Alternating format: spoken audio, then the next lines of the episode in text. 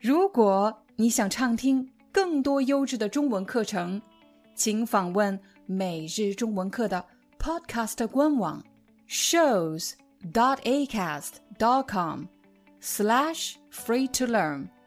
我们的付费会员通道为您提供无广告干扰的高质量收听体验，想听多少就听多少。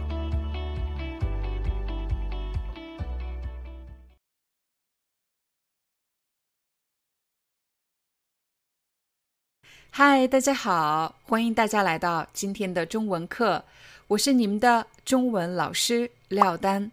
在今天的课程中，我将教给大家怎么使用“相对”这个词。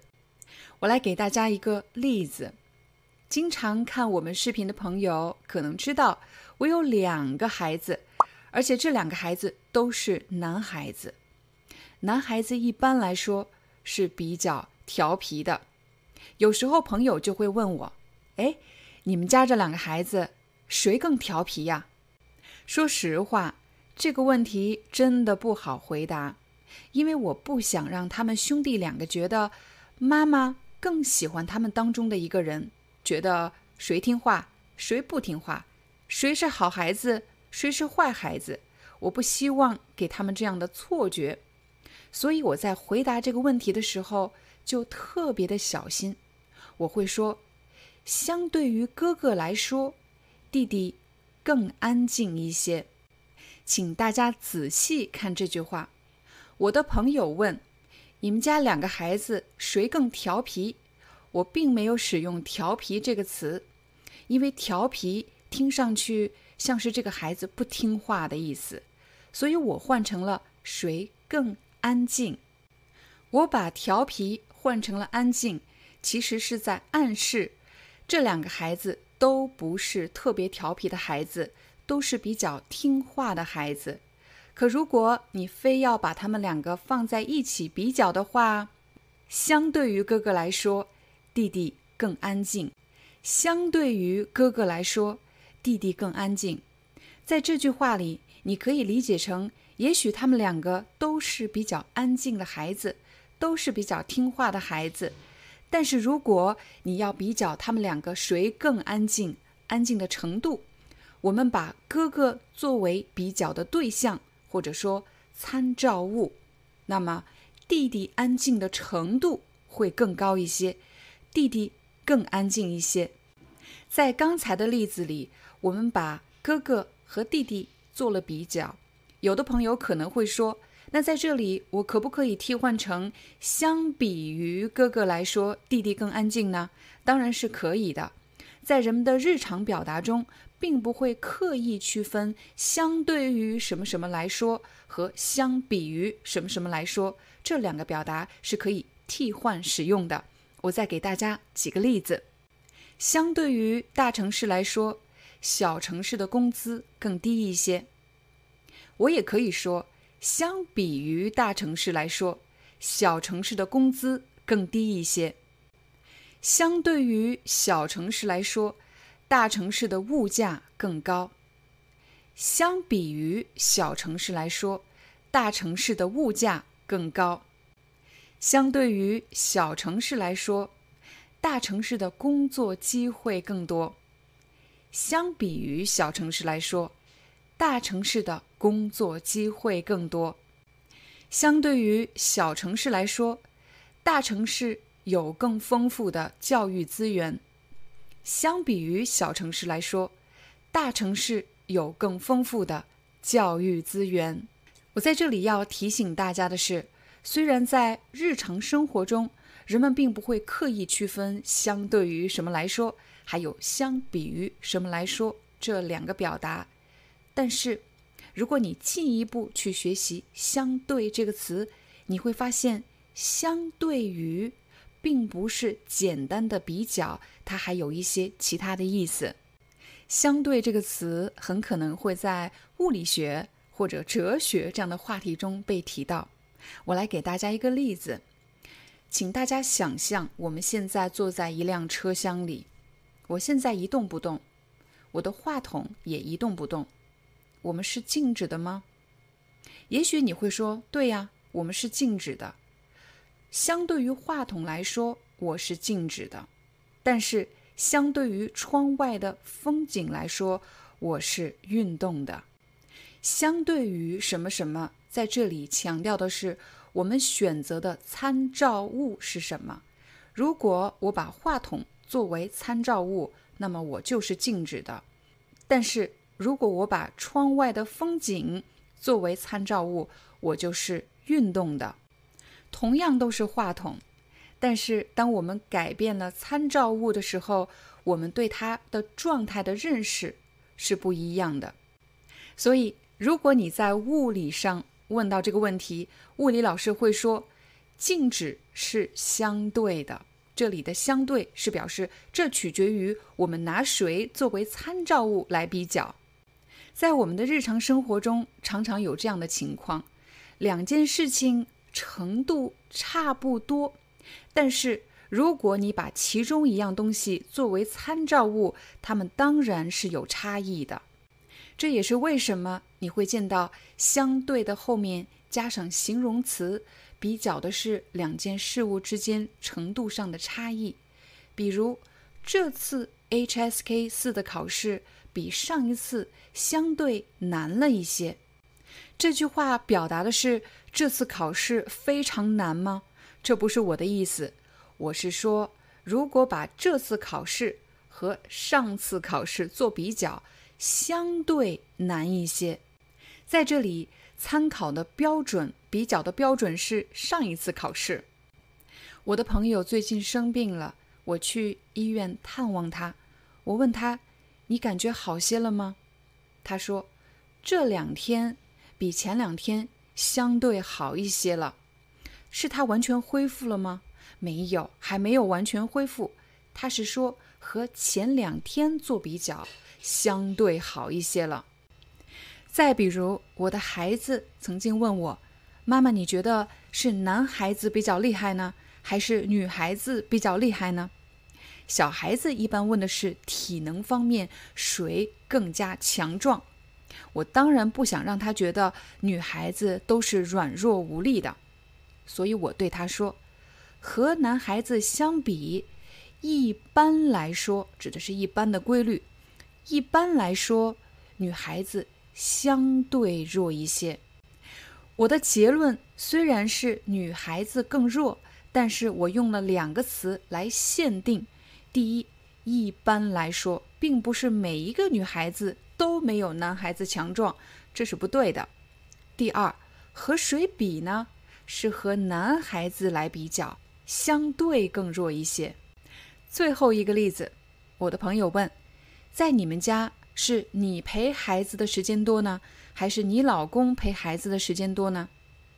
你还记得吗？我不想给他一个特别明确的谁多谁少这样的结论，我会说，相比于我老公来说，我陪孩子的时间相对多一些。我指的是我们两个其实陪孩子时间都很多，但如果我非要和我老公比的话。我只是相对多一些。好了，这就是我们今天的中文课，感谢大家的观看。如果你想获得本期视频的字幕文稿，又或者是汉字书写练习，请点击视频下方的 Join 或者加入按钮，成为我们的会员，就可以获得更多的实用学习资源。我们明天见。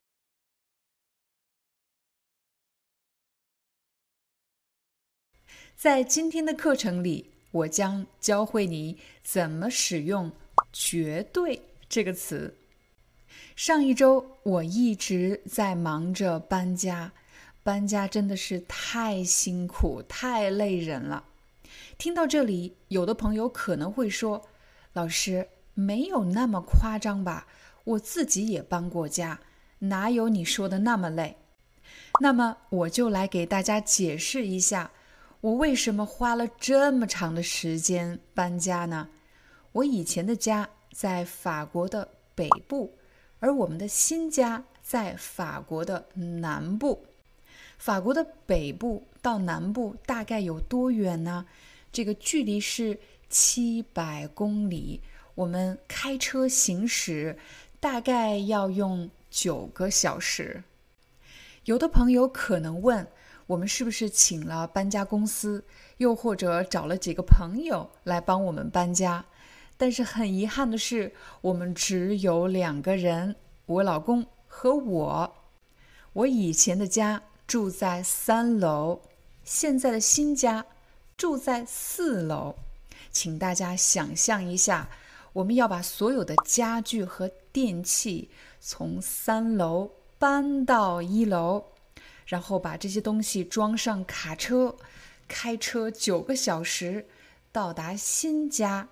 然后再把家具电器搬到四楼，三楼加四楼，这意味着我们其实把家具和电器抬上了七层楼。说实话，我不是一个特别喜欢运动的人，平时不怎么做运动。可是搬家这一周消耗的体力，是我一年做过的所有的运动。你可能以为。我们把家具电器搬上楼，就已经算搬完了吧？还没有。当天晚上，我又和我老公坐着火车返回了巴黎。为什么又返回巴黎呢？因为我们还要去接自己的孩子，然后再开着车从巴黎返回新家。就这样，一共折腾了整整一个星期。什么叫折腾呢？折腾其实就是指做一些很麻烦、很麻烦的事情，你就可以说折腾。我们折腾了多久呢？折腾了整整一个星期。有的朋友可能已经失去耐心了，老师，你讲了这么多，还没有用到“绝对”这个词啊？这个词马上就来了。如果你让我再选择一次，是自己搬家呢，还是请搬家公司或者找朋友帮忙呢？我是绝对不会再选择自己搬家的，请大家对比这两句话：我不会再选择自己搬家，和我绝对不会再选择自己搬家。这两句话有什么不一样呢？你会发现，他们表达的态度都是否定，我不会做什么，也就是我不愿意，我不想再这样做了，我未来不会这么做了。但是加了“绝对”这个词，我说话的语气就变得非常的强烈，表示这种可能性是零。我是百分之百不会再自己搬家了，我是肯定不会自己再搬家了，我是一定不会自己再搬家了。如果你曾经做了某件事情，让你觉得非常的痛苦。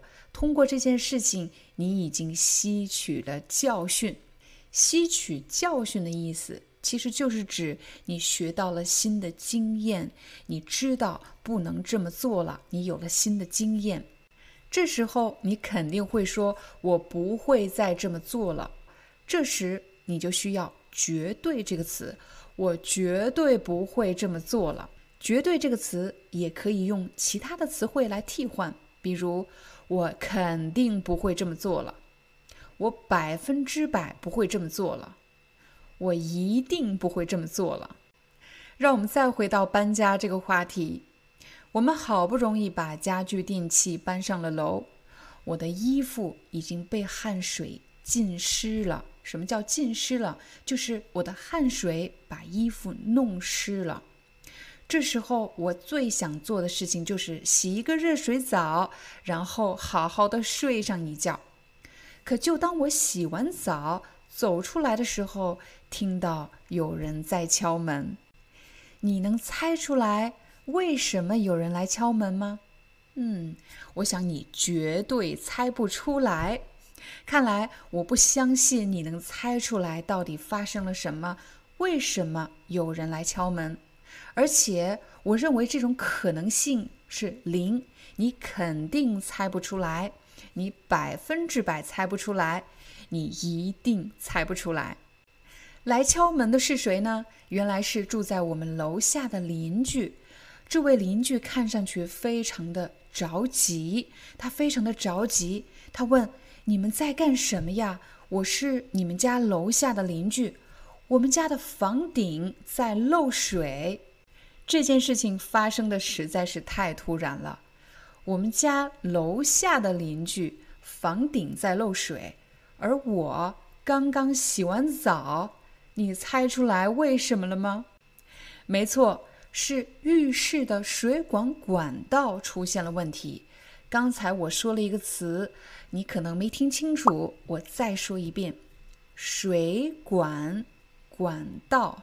水管管道，什么房间会有水管管道呢？只要你洗手的地方需要用水的地方，一般都有水管管道，比如厨房。洗手间、浴室一般都有水管管道，所以我们赶紧给水管工打电话。我们赶紧给他打电话的意思就是快速做出反应，很快的给水管工打电话。水管工给我们的建议是，我们可以用一种管道疏通剂。什么是管道疏通剂？一看到“剂”这个词。它应该是一种药品或者是一种化学物品，而我们今天所讲的情景是跟水管有关系，所以它肯定不是药品，而是一种产品。这种产品可以在超市买到，一般是用来疏通管道用的。它是一种化学物品。管道工跟我们解释说，这种。管道疏通剂是一种化学物品，可以用来溶解管道中的堵塞物。首先，这里有几个生词，我要给大家解释一下。你可能学过融化，比如说我们把冰变成水，这个过程就是融化。但如果我们把某种固体的物质用一些化学物品让它变成液体。这个过程就叫做溶解。管道疏通剂是一种化学物品，它可以溶解管道里的一些堵塞物。什么叫堵塞物？物就是东西，什么样的东西？堵塞在管道里的东西就可以简单的称为堵塞物。一开始我还不太相信。这个化学物品真的能解决我们的问题吗？管道工对我们说：“你放心，这个管道疏通剂啊，绝对有效。”哎，他在这里用到了“绝对”这个词，他在向我们保证这个东西到底能不能解决管道的问题呢？是可能可以解决呢，还是百分之百可以解决？肯定可以解决。一定可以解决。对，这里他用的是绝对可以解决。在刚才的例子里，大家学到的是用“绝对”这个词来描述一件事情发生的可能性。比如，你绝对猜不到，你绝对听不懂，你绝对不知道，又或者什么东西绝对有效，绝对有效果。但其实“绝对”这个词也可以用来修饰形容词，比如搬家这件事情啊，已经够辛苦了，第一天就发生这样的事情，有可能你会问我，我是不是后悔搬家了，想回到我以前的房子呢？其实啊，我对什么事情要求不是特别高，因为我认为这世界上没有绝对的完美。完美这个词本来就是一个形容词，它表示什么东西没有瑕疵。比如你学中文的时候，你当然希望自己说出的句子是语法正确的，发音是地道的，你的用词是恰当的。但是你不能要求自己绝对的完美，因为就连母语是中文的人在说话的时候，也会常常犯各种各样的发音。语法用词的错误，我们也不可能要求周围的人绝对的正确。比如，我们要求老师，不管在说任何事情的时候，一定要给出一个绝对正确的答案。这个要求实在是太高了，因为人是肯定会犯错误的，所以我们不能要求我们周围的人绝对的正确。绝对的。这个词除了可以用来修饰形容词以外，比如绝对的好、绝对的坏、绝对的善良、绝对的邪恶、绝对的正确，还有绝对的完美。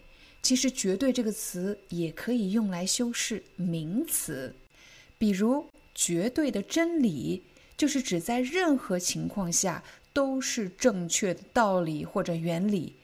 绝对的反义词是什么呢？是相对的。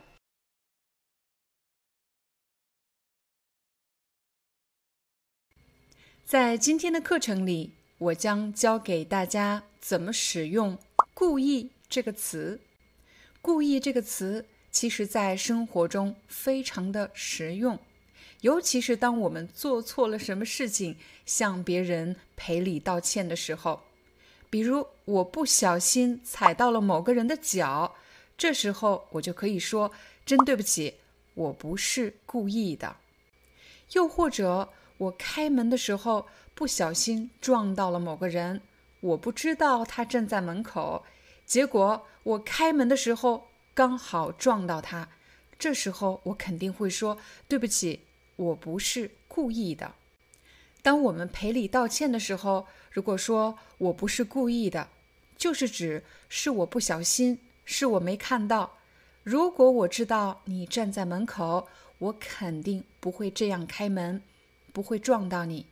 如果我看到了你的脚，我肯定不会去踩你的脚。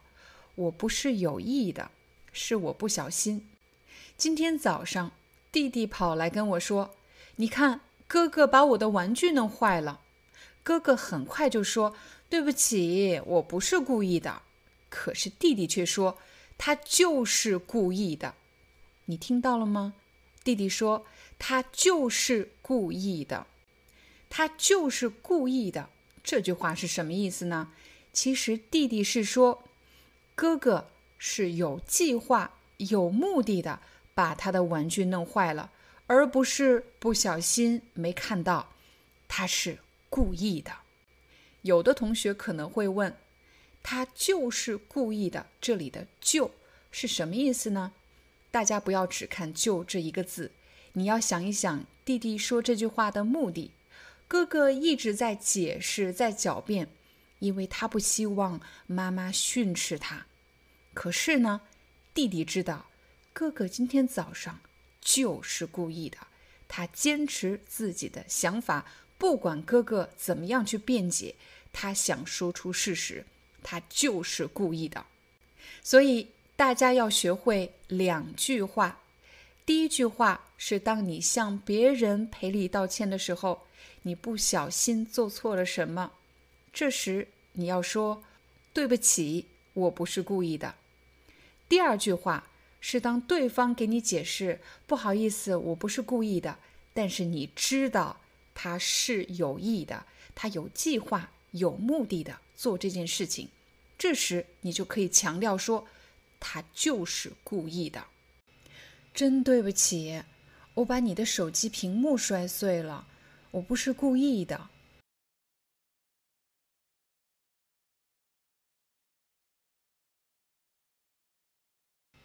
真对不起，我不是故意的，我没看见你站在门口。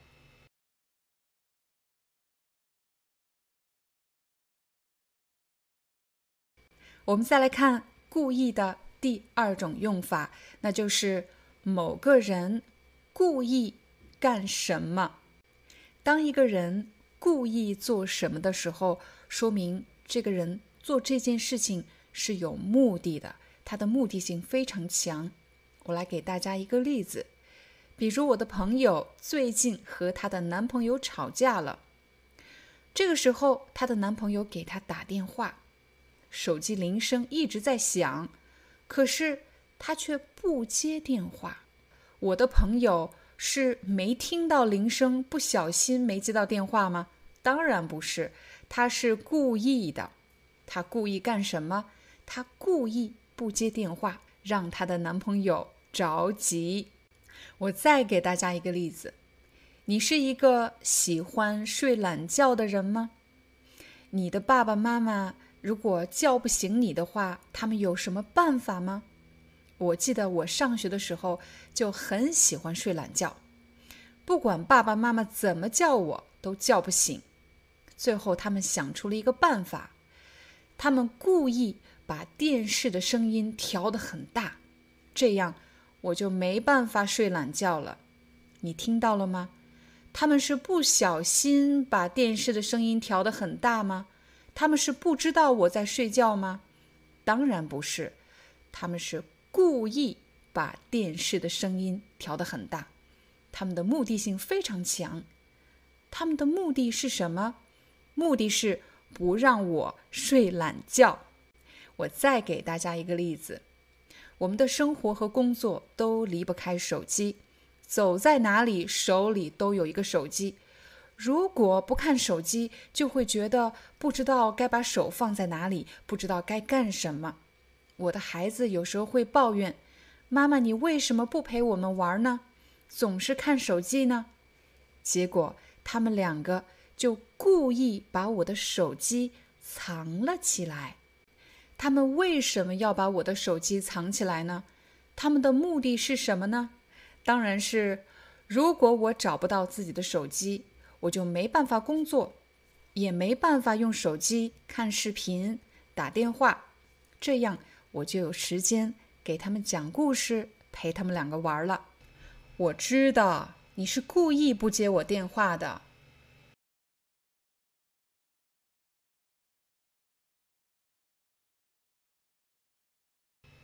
他故意把电视声音调得很大。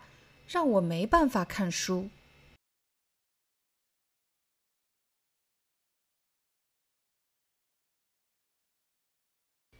又或者，青春期的孩子比较容易叛逆，有可能会故意和父母作对。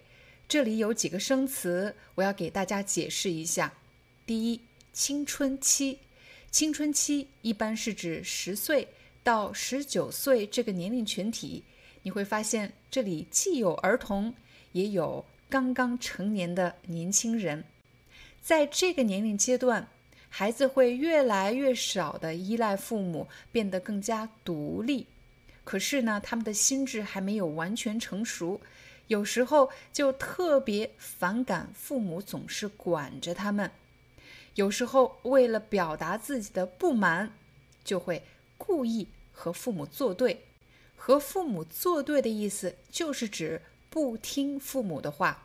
比如天冷了，父母让孩子加衣服，可是孩子就是不穿。父母说要早点休息，不要熬夜，不要吃那么多零食，可是孩子就是不听，熬到很晚才睡觉，吃很多零食和垃圾食品。你在青春期的时候，会经常和自己的父母作对吗？你会故意不听他们的话吗？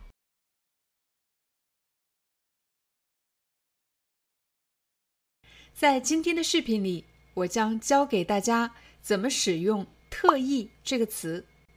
在上一期中文课，我们和大家分享了怎么使用“故意”这个词。如果你还没有学习的话，请点击视频上方的链接，看了上一期课程再来学习。今天的内容，如果你已经认识了“故意”这个词，你会发现“故意”和“特意”这两个词只差了一个字，而且在某些方面确实比较相似。比如，这两个词都是指有计划、有目的的做某件事情。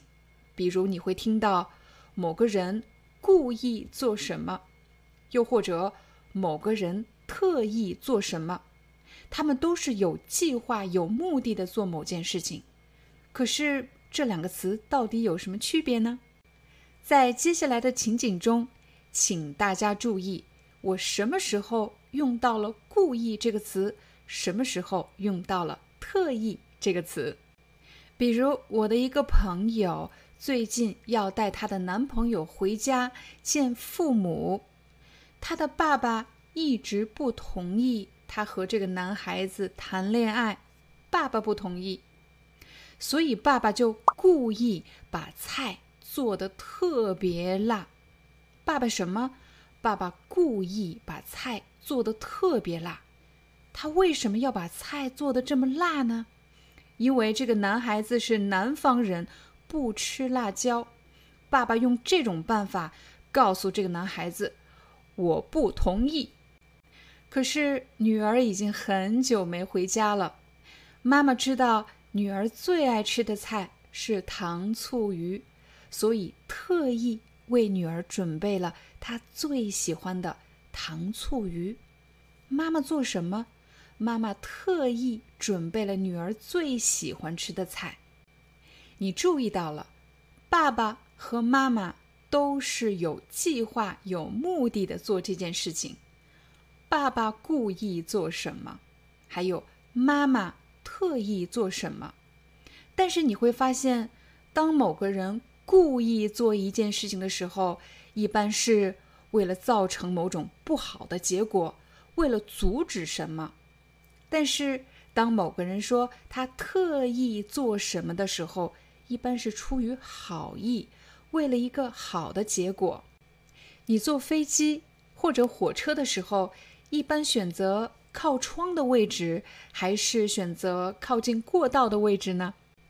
我坐火车旅行的时候，一般会特意选择靠窗的位置，这样我就可以欣赏窗外的风景。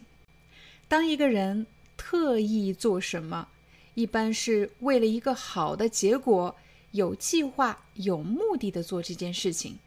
比如我特意选择靠窗的位置，我的目的是什么呢？是为了欣赏风景。当然，也有的朋友会特意选择靠近过道的位置，这样方便出入。我特意给孩子买了一张靠近窗口的机票，这样他就可以看到蓝天和白云，还有地上的河流和高山。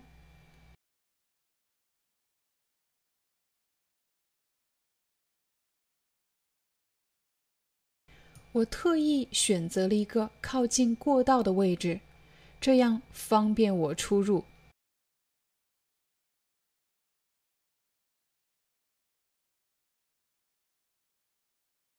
再比如，我约了我的同事喝咖啡，顺便想和他聊一聊工作上的事情，所以我特意选择了一家环境比较优雅、比较安静的咖啡厅。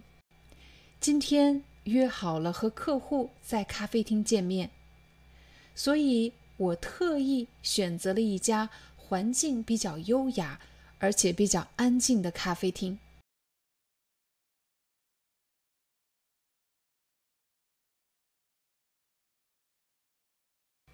我老公因为工作原因一直在外地出差，好几个月都没回家了，孩子特别想爸爸。最近刚好赶上孩子放假，所以我特意带着孩子去外地看望爸爸。孩子放假了，我特意带他去看在外地工作的爸爸。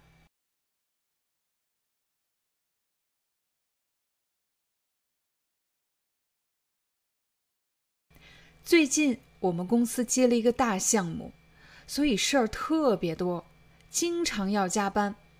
现在已经晚上七点半了，我们还没下班呢。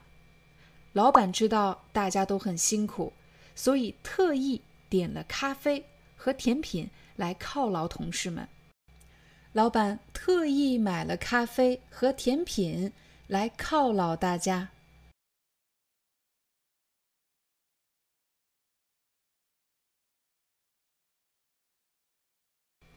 犒劳是什么意思呢？老板犒劳同事，怎么犒劳同事？他给我们买了咖啡，还有甜品来犒劳我们。他的目的是什么呢？其实是为了安慰我们大家，为了感谢我们大家。这时就会用到“犒劳”这个词。所以，当一个人犒劳另外一个人的时候，不可能什么都不做，一定是买了什么礼物、吃的、喝的。总之，就是用来感谢和安慰别人的东西。今天我要到外地出差见一个客户，我们和这家公司合作很多年了，关系也不错。他们还特意安排了司机在机场接我。客户特意派了司机来机场接我。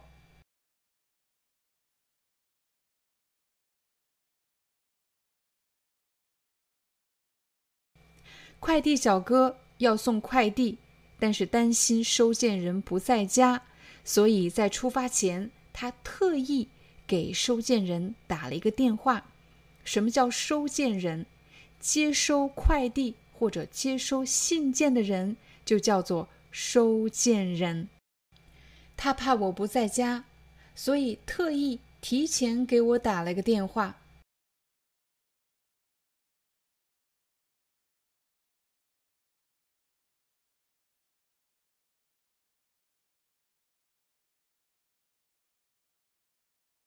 在今天的课程里，我将教给大家怎么使用“规定”、“规则”还有“规矩”这三个词。我们先来看看“规定”这个词，什么时候我会听到或者看到“规定”这个词呢？我来给你一个例子，比如在某些学校，学校规定学生不可以化妆，不可以染头发，而且每天要穿校服去上学。学校什么？学校规定，规定这个词可以做动词。谁规定呢？一般是某个组织，比如学校规定、公司规定、国家规定。在规定的后面放着人们不能做什么，又或者应该怎么做的要求。再比如，公司规定员工。不可以穿拖鞋上班。公司规定，员工不可以在办公室吸烟。再比如，法律规定人人平等。刚才大家看到的几个例子是当规定做动词的时候，但其实规定也可以做名词，什么什么的规定。比如上学的时候不能化妆，不能染头发。穿校服，这些都是学校的规定。上班的时候不能穿拖鞋，不能吸烟，这是公司的规定。人人平等，这是一项法律规定。接下来，我们再来看看“规则”这个词。规则只能做名词。什么时候我们会见到规则呢？其实大家只需要记住三个常见的搭配。第一个是比赛规则。当我们参加比赛的时候，当然要有比赛规则，大家都应该遵守比赛规则。再比如游戏规则，当我们和很多人一起玩游戏的时候，一定要有游戏规则。我们要遵守游戏规则。第三个和规则常见的搭配是交通规则，比如开车的时候要看红绿灯，不能够超速，这些都是交通规则。也许有的朋友会说，规则还有一些其他的用法，没错。但是在今天的视频里，我们的目标是确保大家。能够知道什么时候用规定，什么时候用规则，所以在今天的视频里就不再做过多的展开。接下来我们再来看“规矩”这个词。“规矩”这个词和规定、规则最大的区别是，规矩不是一个组织提出来的，它一般是比较个人的。比如在我们家就有很多的规矩，由于我老公是法国人。所以他会教给孩子们很多法国家庭的规矩。吃饭的时候不可以把你的肘部放在桌子上，不可以这样，不可以把肘部放在桌子上。但我是中国人，中国家庭也有很多中国家庭的规矩，比如不可以把筷子插在米饭上，我们家有这样的规矩。你会发现，规矩这个词是比较个人的。我们家的规矩和你们家的规矩可能不一样，在这个国家的规矩到了另外一个国家又不一样了。规矩这个词其实更像是人们做某种事情的习惯。再比如，我和我的朋友去吃饭，到了付款的时候，他又抢着去付钱。这时我对他说：“我们还按老规矩来，我请一次，你请一次，怎么样？”我说：“我们按老规矩来，按照我们以往做事情的习惯，我们一直就是我请一次，你请一次。”这是我们做事情的一个老习惯，或者是我们内部规定的一种方法。所以，规矩这个词一般是用在一个比较非正式的场合。我们家的规矩，你们家的规矩，我爸妈给我定的规矩，我和我朋友之间的规矩。在视频结束前，我们来帮助大家梳理一遍。当你使用规定的时候，你首先要知道规定可以做一个动词。某个机构规定什么？公司规定，学校规定，国家规定，这些都是什么？这些都是学校的规定、公司的规定、国家的规定、法律规定。规定也可以做名词，而规则这个词。最常见的三个搭配是比赛规则、游戏规则、交通规则。我们再来看规矩，规矩是比较个人的，家庭内部的规矩，朋友之间的规矩。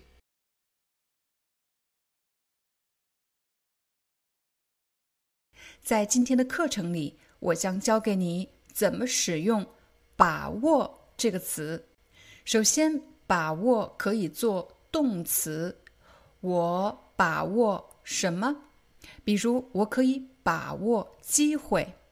我来给大家一个例子，比如你一直特别喜欢某个女孩子，但是没有机会接近她，也没有机会和她说话。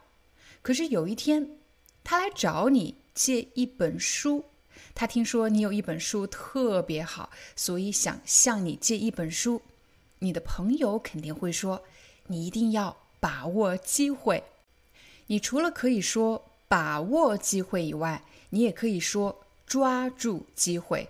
抓住机会和把握机会是一个意思。为什么要抓住呢？因为机会不是一直都有的，有时候来，有时候他就走了。所以一定要在这个时候把它牢牢抓住。所以我们说抓住机会，也说把握机会。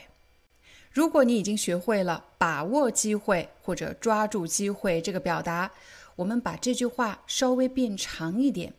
比如你要给你的朋友一个建议，你可以说：“你一定要抓住这次机会。”又或者“你一定要把握好这次机会。”你一定要把握住这次机会。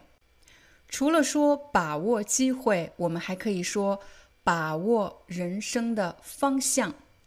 把握这个动作呢，让我觉得好像是在开车一样，一定要握住握住方向盘，把握。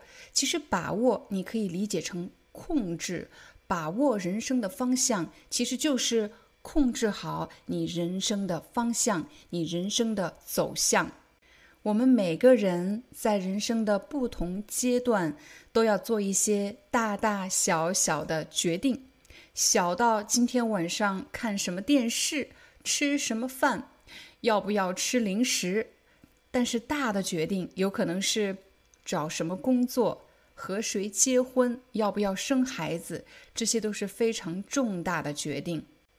把握好人生的方向，其实就是指，当我们做一个决定的时候，要想一想，这个决定会不会把我们带到我们想去的人生的方向，又或者我们已经做了某个决定，这时候我们要回头看一看，这些决定真的把我们带向了自己想去的人生方向了吗？我们还可以说，把握说话的分寸。分和寸本来是度量单位，但是在这里说话的分寸指的是某个人说话时的用词，还有他表达的观点的极端程度。什么时候我们要特别小心的把握自己说话的分寸呢？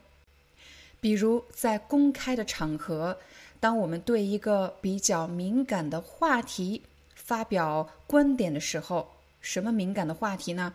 比如宗教的话题、政治的话题等等。当我们对这些敏感的话题发表意见的时候，一定要把握好说话的分寸，因为说出去的话就像泼出去的水，如果因为我们一时激动，发表了一些非常极端的言论，所造成的伤害和损失，很可能是无法挽回的。再比如，当我们要指出一些重要的人的错误的时候，一定要把握说话的分寸，不能太直接了，又或者用一些特别严厉的词，让对方感到很难堪。我们还可以把握什么呢？比如，我们可以把握穿衣服的尺度。什么叫尺度呢？不是指衣服的长短，而是指穿衣服的开放程度、暴露程度。在上一节课，我们和大家分享了怎么使用“保守”这个词。穿衣服保守的人一般不太暴露。我们通常会给那些穿衣服非常暴露的人一些建议，会告诉他们这是一个非常正式的场合，一定要把握好穿衣服的尺度。最后一个把握的例子是把握好时间。把握好时间其实是一个非常口语的表达，就是指你要注意时间。比如还有五分钟就要开车了，我的朋友非要下车抽一根烟，这时候我就会对他说：“你一定要把握好时间，火车只在站台停五分钟，把握好时间就是。”控制好时间。再比如，你要去参加 HSK 考试的时候，你的老师可能会给你建议：考试的时候不要在一道题上停留太长的时间，一定要把握好时间，要考虑到你是否能够在要求的时间内完成所有的问题。把握好时间。刚才我们给大家介绍的是。把握这个词做动词，但其实把握也可以做名词。你会听到有人这么说：“你有把握吗？”什么叫“你有把握吗？”又或者“你有多少把握？”通常是当我们要去做一件有风险的事情，我们不是很确定一定能成功吗？一定能做到吗？有什么事情是有风险的呢？比如你要去参加 HSK 考试，这件事情就是有风险的。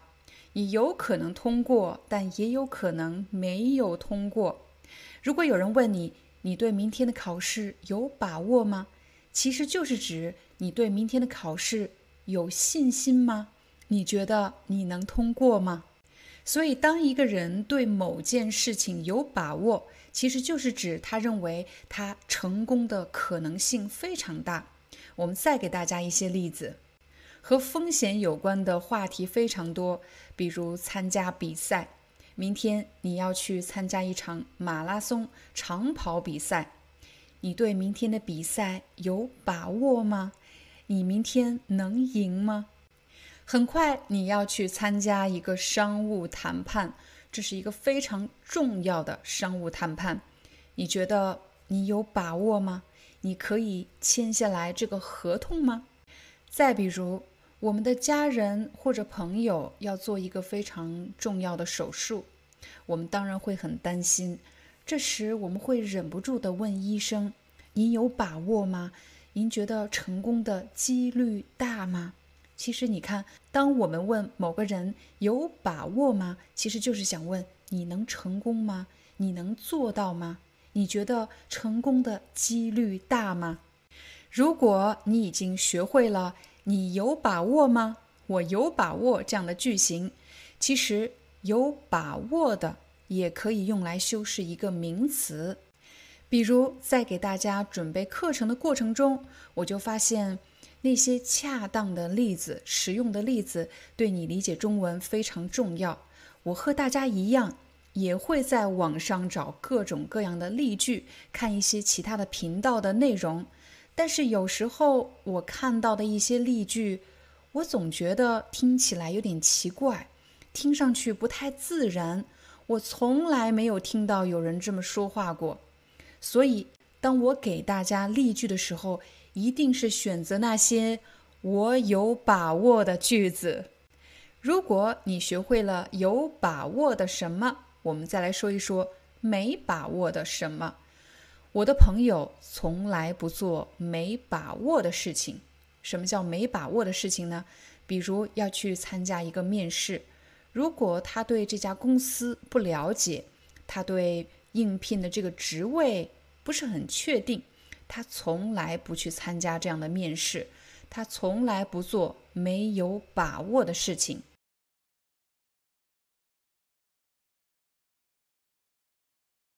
在今天的课程里，我将教给大家怎么区分“来源”和“起源”这两个词。我们首先来看看“来源”这个词，“来”，你看我的动作“来”，其实是表示一个物体从一个地方移动到了另外一个地方，从远的地方移动到了这里来。而“源”这个字的意思是表示源头，也就是起点、开始的地方。可是，就算你知道“来”和“源”这两个字是什么意思，你还是不知道怎么用“来源”这个词。也就是说，接下来你要学习哪些词会和“来源”这个词搭配着使用，“来源”的习惯表达有哪些呢？比如，我们可以说一个人的经济来源。如果我问你，你的经济来源是什么？这个问题其实就是在问你日常的花销，这些钱是从哪里来的？如果你已经工作了，那么你的经济来源很可能是你工作获得的报酬、获得的收入。但如果你是学生，还没有工作，那么你的经济来源很可能来自于家人或者父母的支持，家人会给你一些钱。再比如，我们还可以说消息的来源，又或者新闻的来源。你可能会问，消息和新闻有什么区别呢？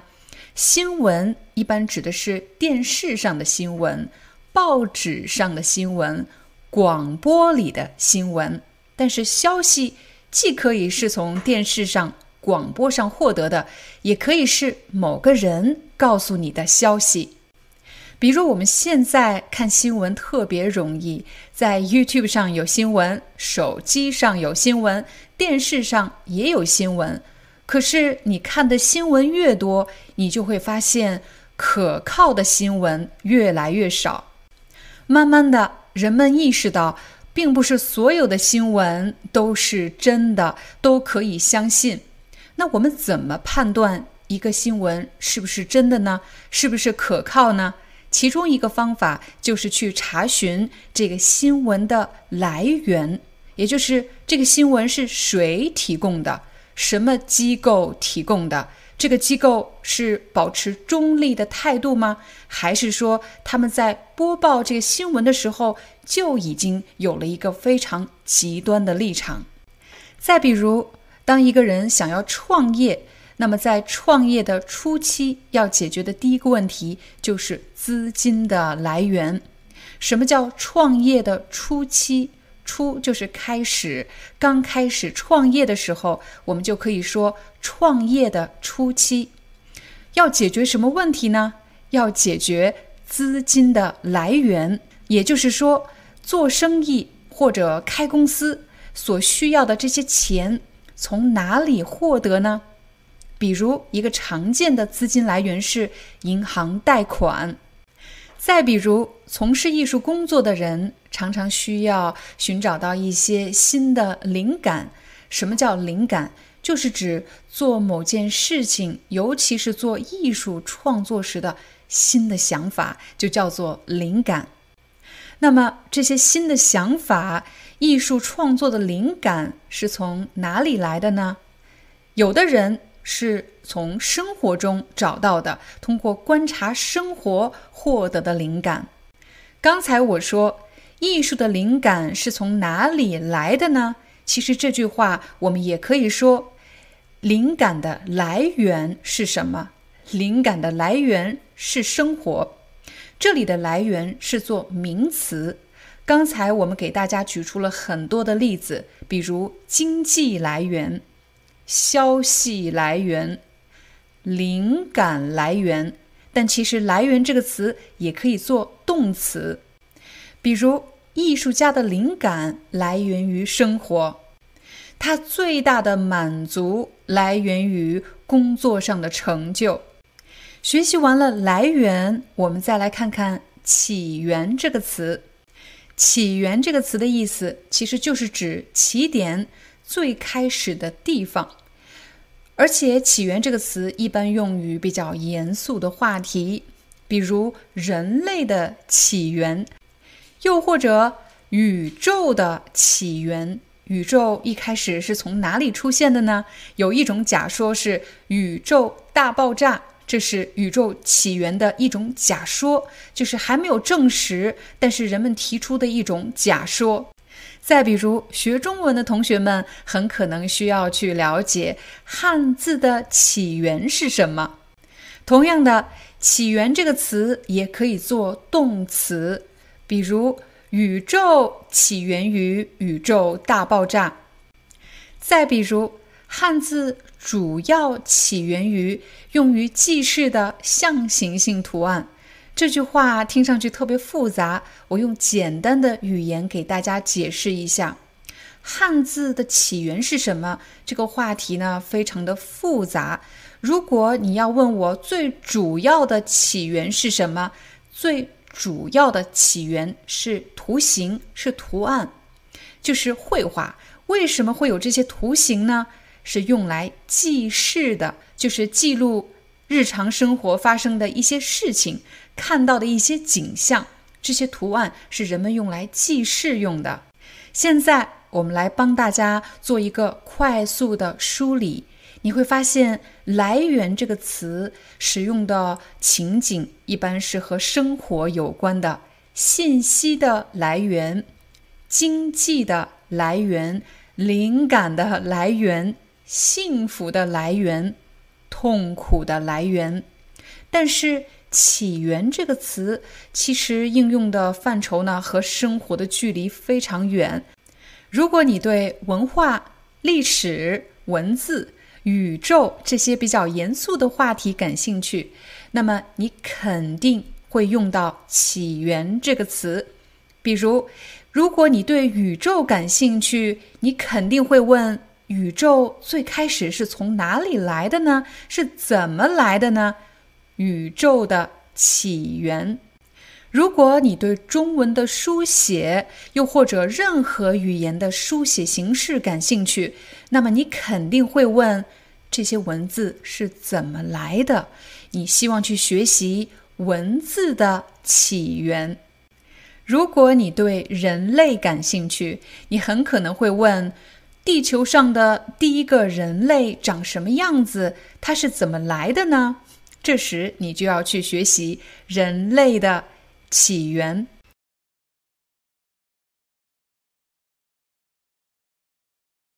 在今天的课程里，我将教给你怎么使用“来历”还有“由来”这两个词。在学习“来历”和“由来”这两个词之前，我建议大家先掌握“来源”和“起源”这两个词。如果你还没有观看上一节课的视频，请点击视频上方的链接，学习了“来源”和“起源”这两个词，再来看今天的课程。我们首先来看“来历”这个词，“来历”它是一个名词，所以我可以说一个人的来历，又或者。一个东西的来历，什么时候我们会用到一个人的来历这样的表达呢？我来给大家一个例子，比如我们现在每天都使用手机，手机上有各种各样的社交或者约会软件，在网上聊天交朋友变成了一件越来越容易的事情，可是，在网上交朋友的风险也变得越来越大。比如，我有一位朋友，他平时工作特别忙，没时间交男朋友，所以他干脆下载了一个社交软件，一个约会软件。什么叫他干脆下载呢？干脆下载，干脆做什么事情，其实是非常口语的表达。干脆干什么的意思，就是指不再去想别的办法，找了一个最快、最直接的方法。他干脆下载了一个约会软件。后来，他在这个社交软件上真的找到了一个特别能聊得来的人。什么叫特别能聊得来呢？当你和某个人特别能聊得来，就是指你们两个聊天很愉快，有很多话题，有很多话可以说。这时我们就可以说你和这个人特别能聊得来，又或者你们两个特别能聊得来。经过了大半年的网络聊天，他们两个越来越熟悉。这时候，我的朋友决定和这个男孩子见面。可是，这个男孩子在另外一个城市，所以他要自己坐飞机到另外一个城市去见这个人。如果你的朋友决定一个人到另外一个城市去见一位网友，你会支持他呢，还是会为他感到担忧呢？有的朋友可能会说，最好不要去和你不认识的人约会，最好不要和陌生人约会。也许我的朋友会说，我们两个已经认识了，我在网上看到了他的照片，听到了他的声音，而且我也知道他有什么喜好，他喜欢干什么，他的名字叫什么。可是这些只是网络上的信息。他真实的人到底是一个什么样子的人呢？这时候我们就可以说，最好不要和来历不明的人约会。一个人的来历就是指和这个人相关的信息，这个人的背景信息，他到底是在哪里工作？他住在哪里？他的朋友都是什么样的人呢？他到底是一个什么样的人？这就是他的背景信息，来历不明的人，就是指你不了解他的背景信息的人，就是来历不明的人。有的同学可能会问，不明是什么意思？不明就是不清楚，你不了解，来历不明，来历不明要去修饰一个人，又或者一个东西，比如。来历不明的人，来历不明的汇款，来历不明的礼物。刚才你已经学会了“来历不明”这个固定的表达，表示来历不清楚、不了解，你不知道。还有什么其他的固定表达呢？比如“来历不一般”。什么叫不一般？我来给你一个例子。比如我在某家公司工作，这一天我们公司来了一位新同事。来新同事是很正常的事情，可是我们的同事看起来都非常的紧张。他们悄悄告诉我，这个人啊来历不一般。他怎么就来历不一般了？我其实很好奇，他是什么人？他是什么来历？他的背景信息是什么？来历不一般，其实就是指他的来历很特殊，尤其是很重要。结果我的同事告诉我说，新来的同事是总经理的儿子。哦，原来是这样。大家说他的来历不一般。刚才我们和大家聊的是一个人的来历，他的背景信息，但其实呢？来历这个词还可以用于某种物品、一个东西的来历。我来给大家讲一个小故事，比如我妈妈有一副手表，这副手表又老又旧，他已经戴了十几年了。有时候这个手表走着走着就停了，他经常去修这个手表，还是一直戴着。有一天我就对他说：“要不给你买个新的吧？”可是他却对我说：“你知道这个手表的来历吗？”他问我这句话是什么意思呢？他是想问我知道这个手表是从哪里来的吗？是谁给他的吗？他的目的其实是想表达，你知道这个手表有多重要吗？所以，当我们说一个东西的来历，往往指的是这个东西它重要的原因，它重要的背景信息。这个手表是我妈妈年轻时参加。第一份工作，家里人给她买的手表，所以对她来说有很重要的纪念意义，有很多美好的回忆。再比如，我去你家做客，我突然注意到你家墙上挂着一幅画，画的太棒了，我就问：“这幅画是你画的吗？”你说：“不是，不是。”你知道这幅画的来历吗？我一听到这句话，我就知道这幅画来历不一般，看来是很重要的一幅画。后来你告诉我，这幅画其实是当地一个非常有名的画家画的。学习完了来历，我们再来看看“由来”这个词。比如，我们经常会说什么什么由来已久。我再给大家讲一个故事。我小的时候。邻居家有一个比我大五六岁的大姐姐，对我来说，她就像大人一样。可是呢，她有一个继母，经常打她。继母是什么意思？母是母亲，是妈妈，但是继母其实是指爸爸再婚后的妻子，我们就称为孩子的继母。我当然不是说这个世界上的继母都是坏人。但是，我记忆中，这个大姐姐的继母就不是一个好母亲，她经常无缘无故的打孩子，所以等这个孩子上了大学以后，他就再也没有回过这个家。我其实对这样的结果一点都不意外，因为他和父母的矛盾由来已久。我们除了可以说两个人之间的矛盾由来已久，也可以说两个人之间的误解由来已久。当然，我们也可以说某个人的习惯由来已久，其实就是指这个习惯或者这个误解，他们之间的矛盾时间的跨度是非常长的。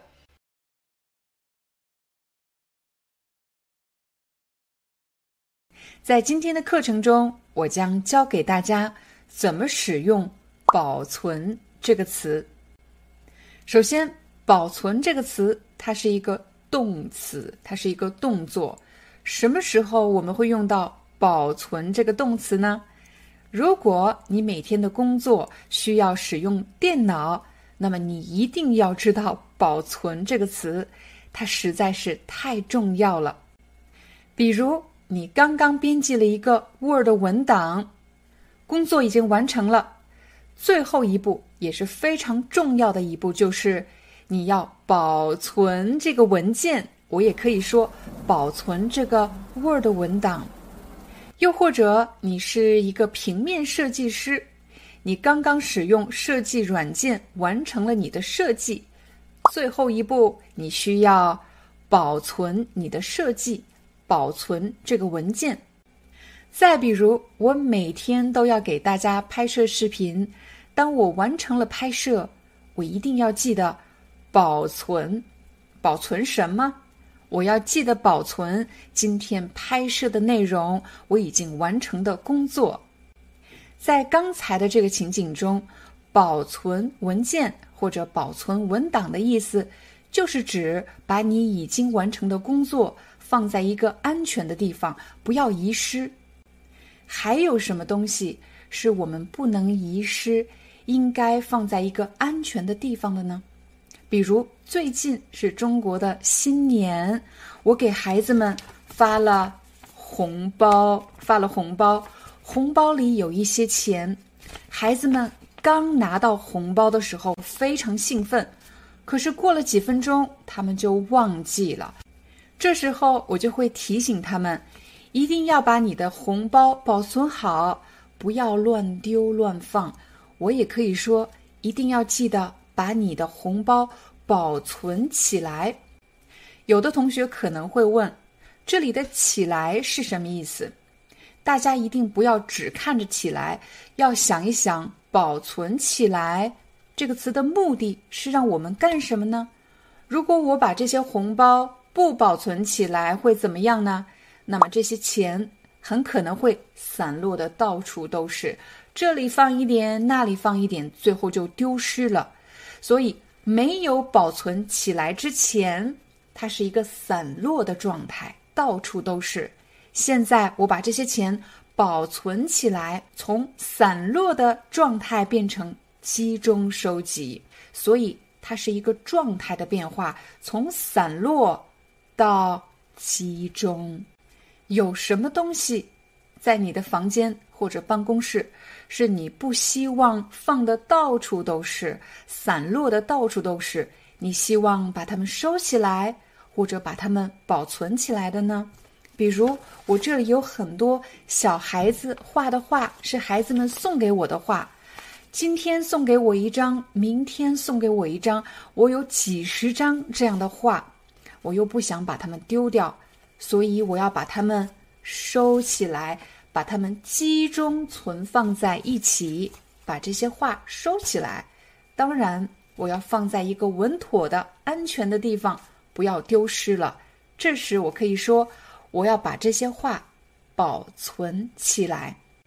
在你小的时候，一定拍摄过各种各样的照片，比如和你的好朋友的照片，和家人旅游的照片。又或者是和你的同学、你们班级的合影，这些照片你弄丢了吗？你当时把它们保存起来了吗？最近我的孩子和他的同学就拍摄了很多班级的合影，这是他们班级的合影，所以我一定要把它们保存起来，不能乱丢乱放。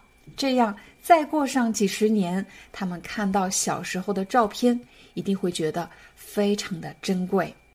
我们在这里做一个快速的总结：保存的第一种用法是保存文件。你不希望把什么东西弄丢，所以要把文件或者文档保存起来。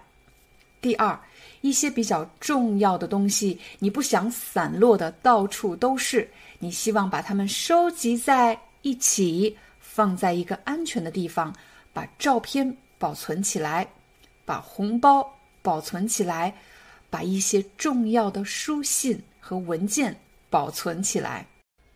修改完了文件，一定记得保存。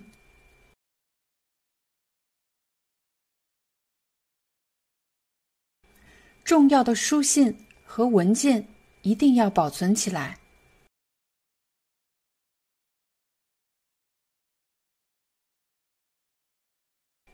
我们再来看保存的第三个常见用法。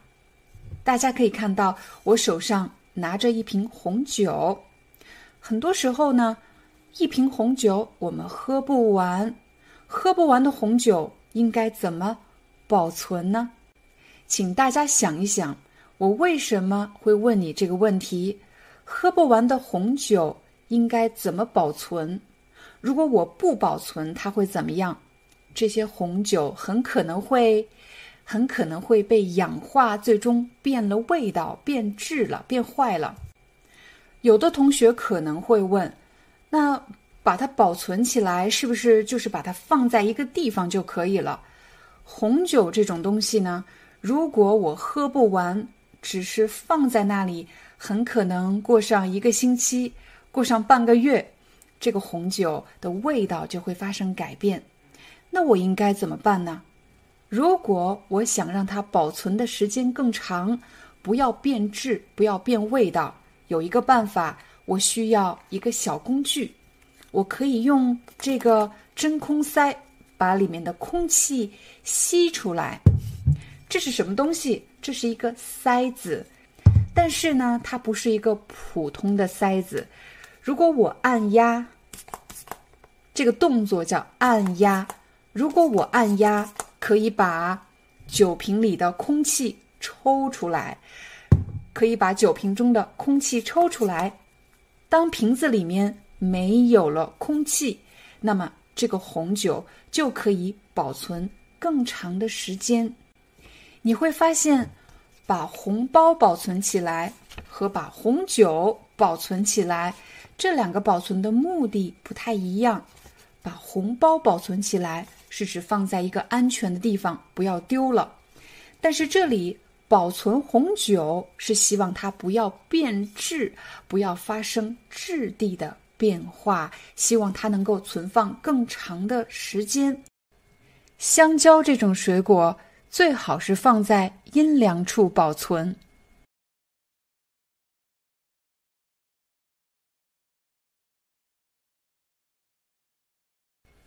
我们一般把鸡蛋放在冰箱的冷藏室保存。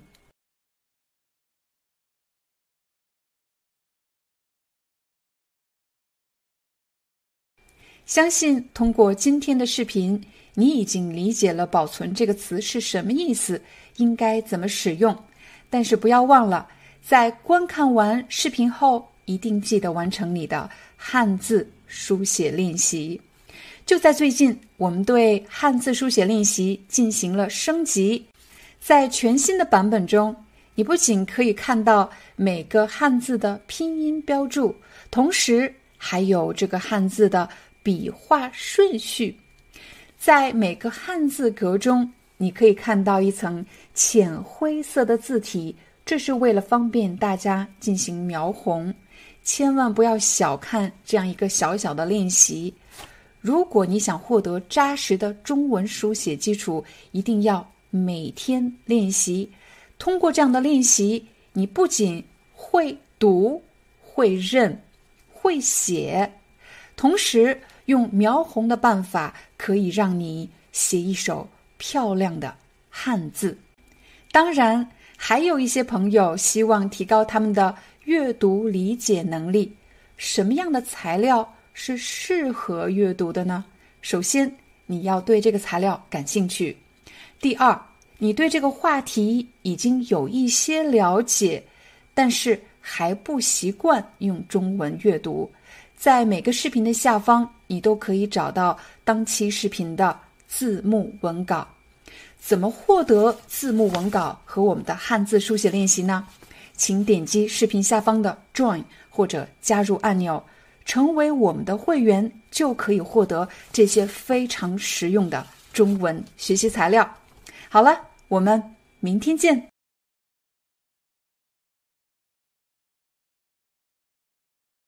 在今天的课程里，我将教给大家怎么使用“保留”这个词。细心的朋友可能注意到了，“保留”这个词和“保存”只差一个字。但是为了方便大家的学习，我们首先来看看什么情况下只能用“保留”而不能用“保存”。比如最近一个月，我正忙着搬家。家里有很多的书、衣服，还有家具，这些东西我真的没有办法全部带走，那怎么办呢？所以我把一些书送给了我的朋友，但是我还保留了几本。刚才我就用到了“保留”这个词，我还保留了几本是什么意思呢？留就是表示留下，我没有给别人。保留的第一种意思其实是送给他人或者卖给他人的反面，就是自己留下来。再比如，我家有很多的家具，我真的没有办法全部带走，所以我就卖了几件二手家具。但是我还保留了几件，我没有全部卖掉，我还留了几件家具。这时我就可以说。我还保留了几件家具。有的朋友可能会问：“我还保留了几件家具和我还留了几件家具，这两句话到底有什么区别呢？”其实大家不用过度区分，你的重点一定是在情景当中人们对话的目的。我再给你解释：我家有很多家具，我带不走，我卖出去了一部分，但是还留了几件，和我还保留了几件，这两句话的意思是一样的。但是保留，因为它有两个汉字，所以它在表达的时候。意思更清晰，但是在口语对话中，人们通常会选择交流最简便的方式，一个字就可以了。我还留了几件家具，很多旧衣服我都送人了，但是孩子出生时穿的第一件衣服我还保留着。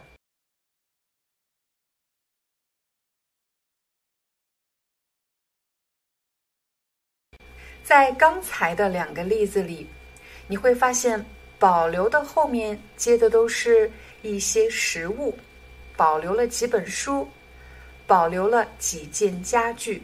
实物就是指看得见、摸得着的东西，但是“保留”这个词还可以和一些非实物的名词来搭配。我来给大家一个例子。比如在工作中，有可能你会被问到：“对这件事情你有什么想法吗？”又或者“对这件事情你有什么意见吗？”理想的状态当然是你已经想好了，这时你可以说：“我的意见是”，又或者是“我的想法是”。但更多的时候，是我们不方便在这个时候。过早的发表意见，你不希望太早给出一个结论，这时你就可以说：“我暂时保留我的意见。”这句话的意思就是指我不想过早的下定论，有可能是我还没有想好，又或者是我没有充足的信息和知识储备，所以我不能这么快的下结论。这时你就可以说。我暂时保留意见，保留意见留给谁呢？留给我自己。我不想把意见公布给大家，这些意见我搁置下来，留给我自己。如果你已经学会了，我暂时保留我的意见，又或者我暂时保留我的想法，我暂时保留我的观点，这些话。我们可以把这句话稍稍做一点升级。其实你还可以说“我持保留意见”。其实这句话的意思就是指我暂时保留我的意见。只是“我持保留意见”这句话更加的正式，更加的专业。如果下次你在会议中听到了有人说这句话，你就知道他说的是什么意思了。在孩子该不该打疫苗这件事情上，我持保留意见。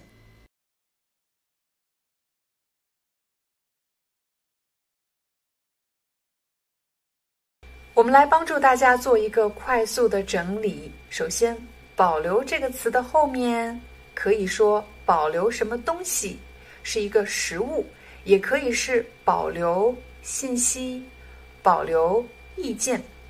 这些词呢都是非实物的，保留的意思就是指不要给出去，把它留给自己，把它留下来的意思。我们再来看保留的另外一种用法，在接下来的情景中，保留这个词也可以被替换成保存。比如我回到家，我妈妈拿出了一本特别老的相册，我看到了我小时候的照片，她说这些照片。我一直保留着，他也可以说这些照片我一直保存着。这句话的意思就是指这些照片没有遗失，没有丢弃，我一直把它保存在这里，我一直把它保留在这里。所以在刚才的例子里，大家可以学会一个句型，叫做“水保留着什么？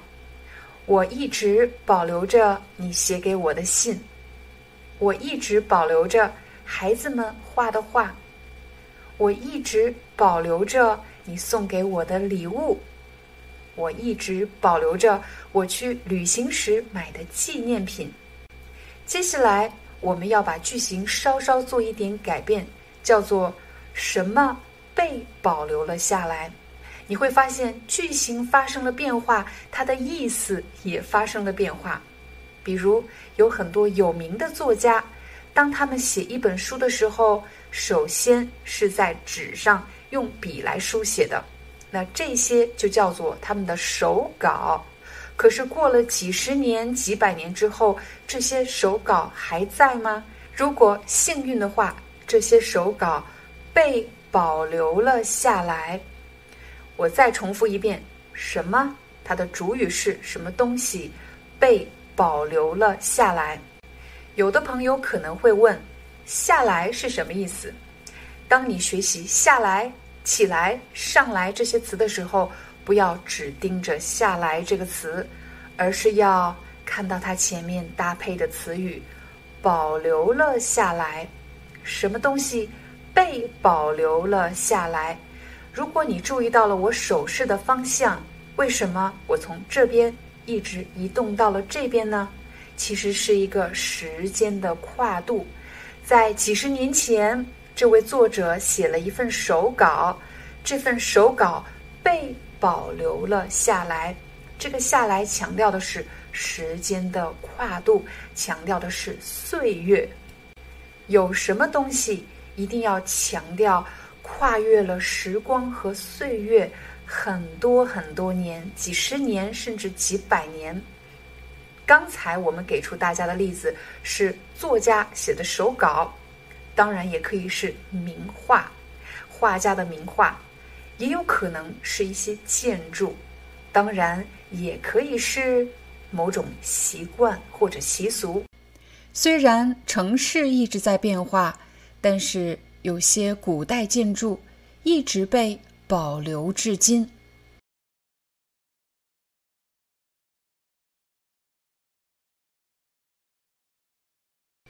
虽然时代在变化，但是一些传统的习俗被保留了下来。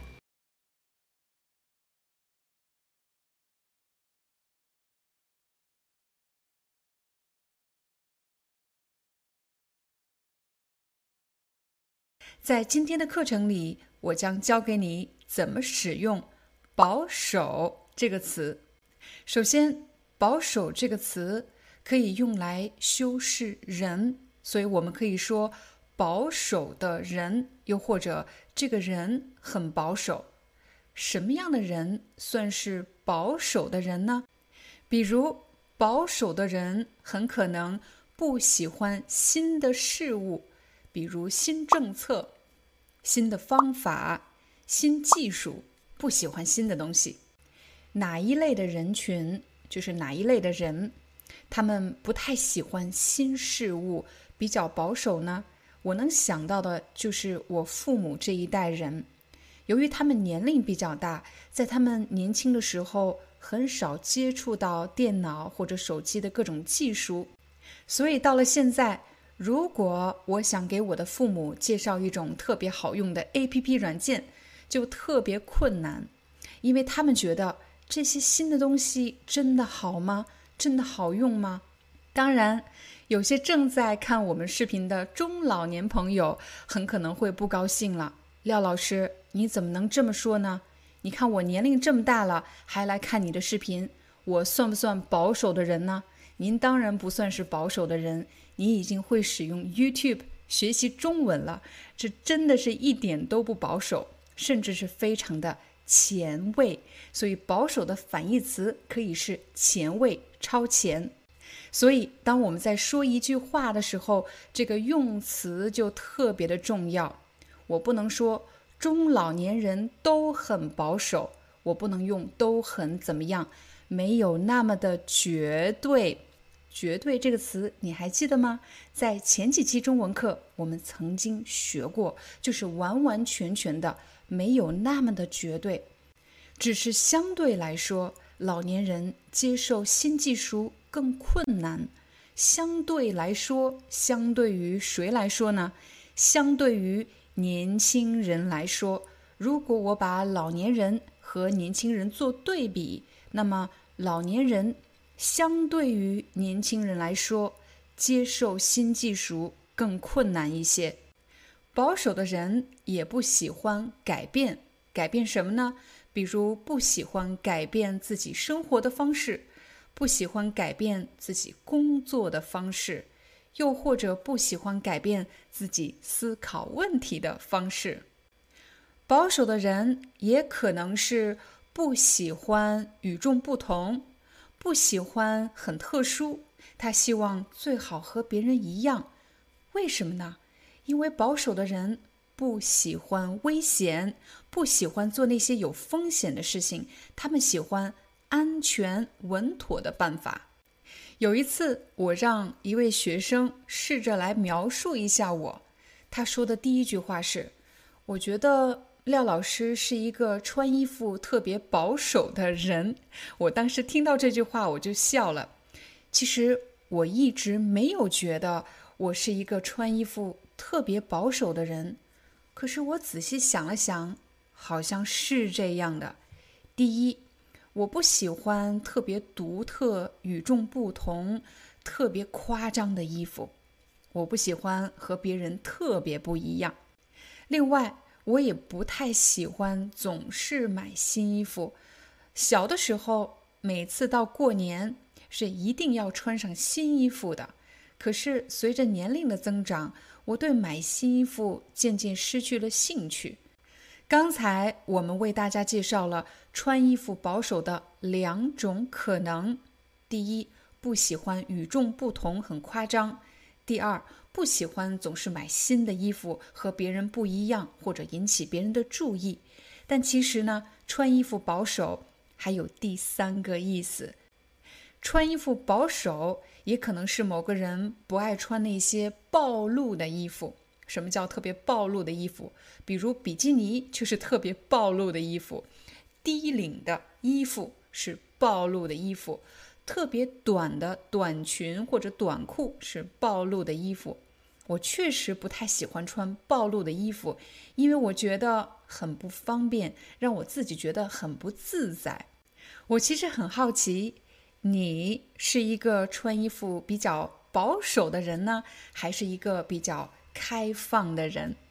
我其实，在青春期的时候，是一个穿衣服比较开放的人，喜欢穿短裙，喜欢穿高跟鞋，总喜欢穿新衣服，恨不得每天都换新衣服。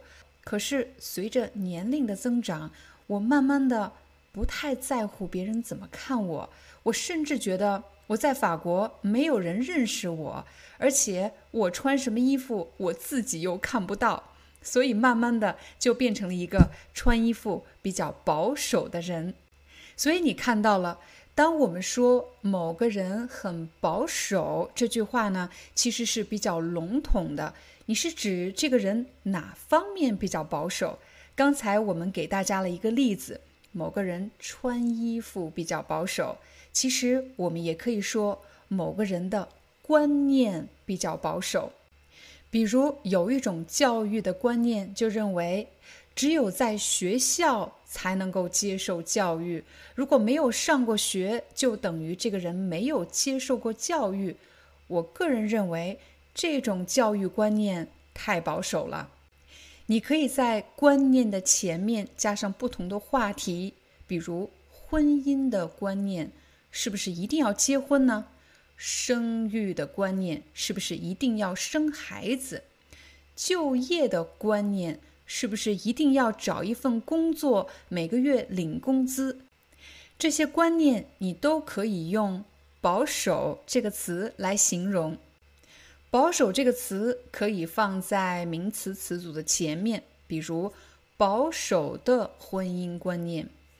保守的教育观念，保守的就业观念，你当然也可以说什么什么很保守。我们除了可以用“保守”这个词来形容一个人以外，我们还可以用来形容一个机构，比如某家公司，他们在投资时的策略非常的保守。我不知道正在观看视频的你是在一家小公司工作呢，还是在一家大公司工作？比如我老公最近就换了工作。他现在是在一家小公司工作，但是以前他是在一家大集团工作。他对我说，这两家公司最大的区别是他们的投资策略是不一样的。大公司投资的策略特别保守，为什么呢？他们宁愿赚的少，增长的利润变少一点，也不希望有过大的损失。但是小公司就不一样了，只要看到机会，他们愿意冒更大的风险去做某件事情。所以这时候我们就可以说，他的策略是否保守？还记得吗？保守的人不喜欢危险的事情，而保守的公司也是一样的，他们不喜欢危险的事情，而喜欢平稳的，肯定可以获得利益的，但是不喜欢。危险的、有风险的事情。如果你已经学会了保守的什么，用“保守”这个词来形容一个人或者一个机构以外，“保守”这个词还可以做动词。比如，我可以说：“我一定要保守他的秘密。”当我们保守某个人的秘密，其实就是指不告诉别人。我保守他的秘密。我除了可以保守一个人的秘密以外，我还可以保守公司的机密。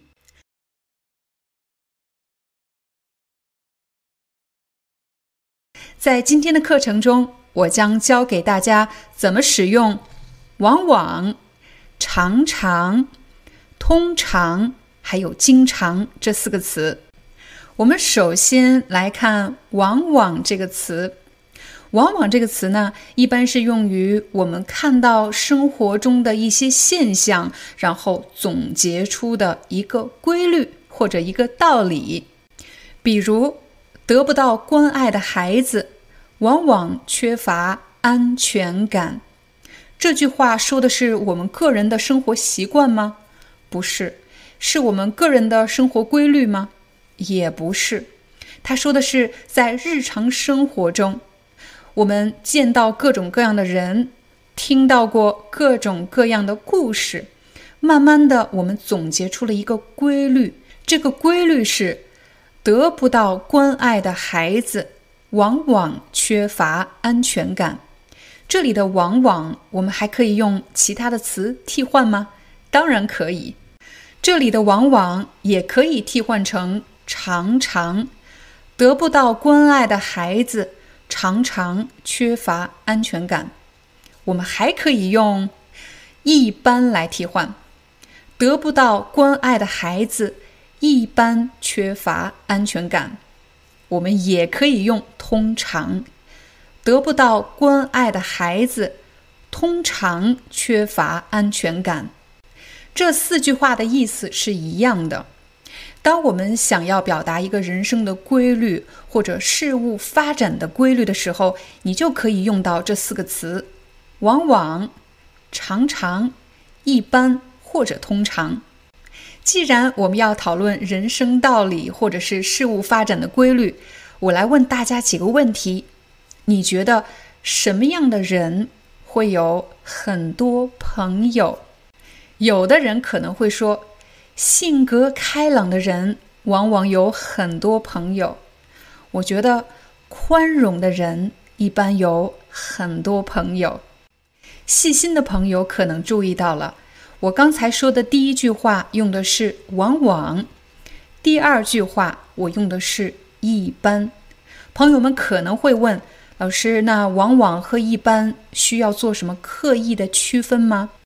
这两个词的意思是一样的。但是，往往这个词更加书面，也更加正式。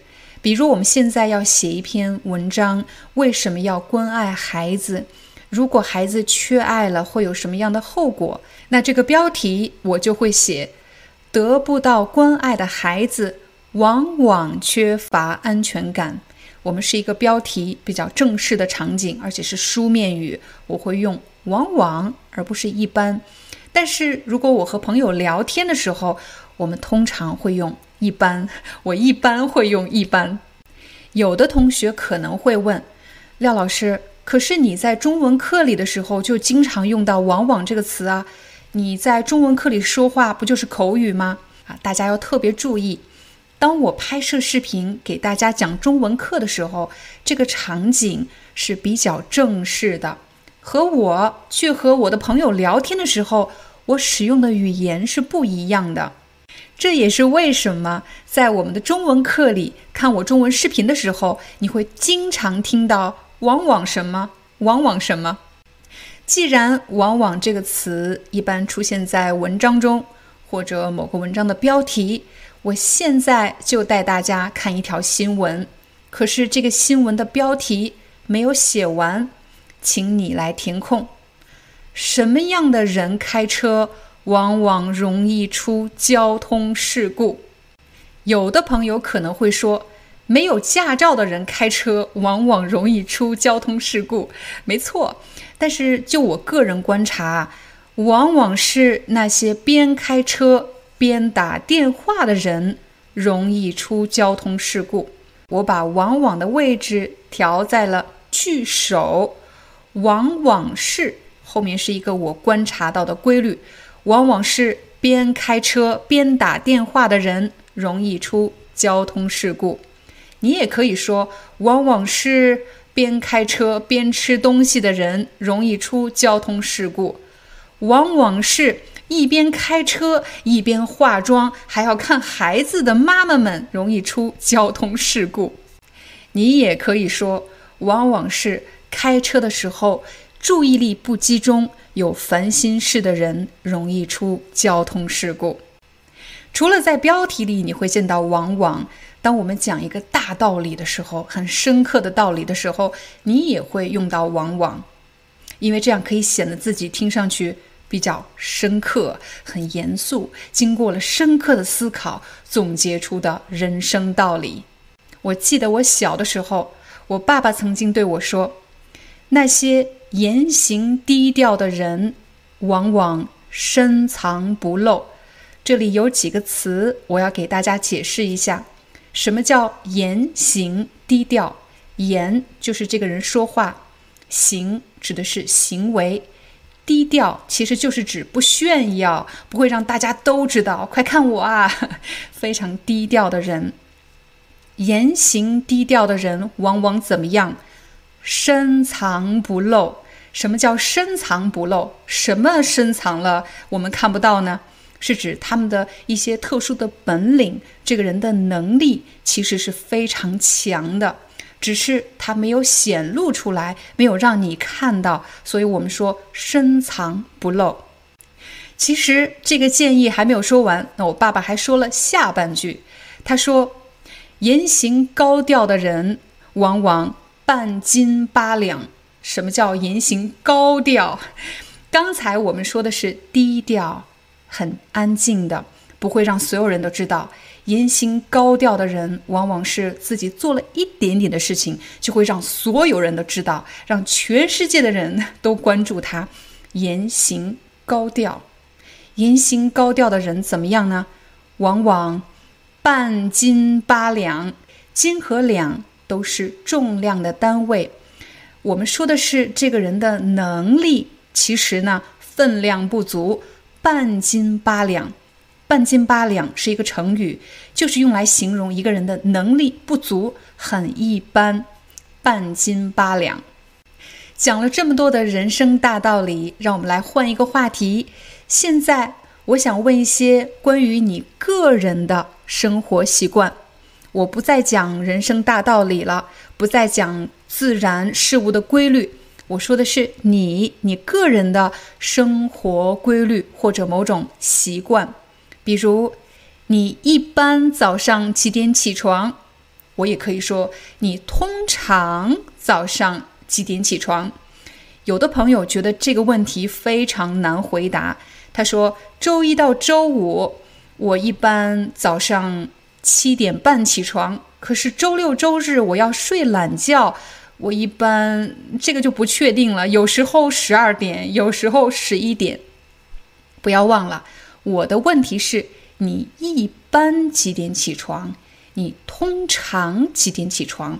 我说的不是所有的情况，我说的是一般的规律。”没有什么特别的事情，普通的状态下，通常你是怎么样？你注意到了“通常”这个词有一个“通”，普通的“通”，常，平常的“常”，就是指没什么特殊的事情。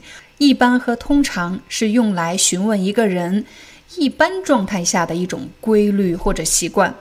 我再来问大家几个问题：你一般？怎么去上班？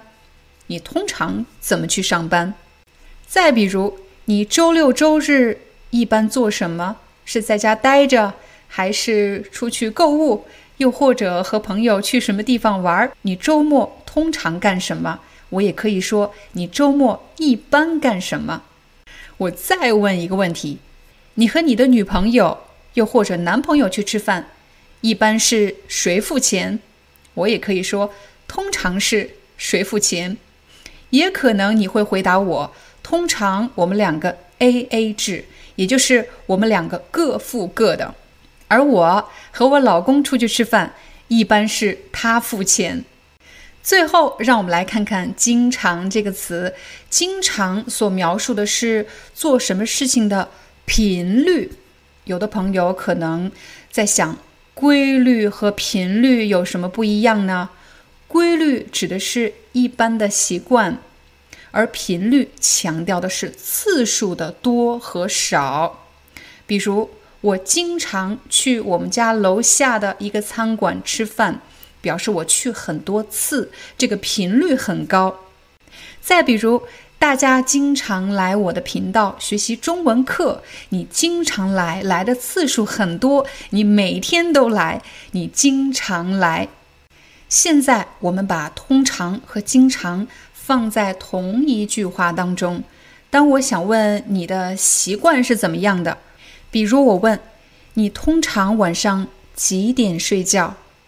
有的朋友很爱熬夜，有一个同学告诉我说，他经常熬到晚上一两点才睡觉。熬是什么意思？熬就是熬夜，他经常。熬夜到两三点，但是我可以把句子变短一点。他经常熬到两三点。你看，在我问你习惯的时候，我用的是你通常怎么样。当他回答我的时候，想给我一个频率，次数很多。他说我经常熬到两三点。如果你已经知道了“经常”这个词描述的是个人的生活规律，其实呢？经常，我们也可以替换成常常。我常常熬到半夜一两点，常常就是经常的意思。在视频的最后，我们来帮大家做一个快速的总结。在今天的视频里，我把所有的词汇的应用分成了三个场景。第一个场景是当我们讨论自然的规律或者人生的道理，这时候你可以用四个词。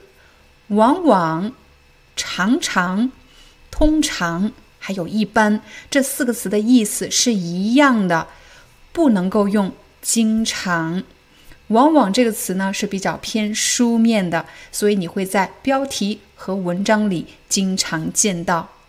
而当我们询问某个人的生活习惯的时候，你就会用到一般和通常。你可以说：一般你几点起床？或者通常。你几点起床？当我们想描述一个人做事情的次数很多，又或者你可以说某个人做事情的频率很高的时候，你就会用到经常。比如，我经常到我们家楼下的一个餐厅吃饭。好了，这就是我们今天的中文课，感谢大家的观看，我们明天见。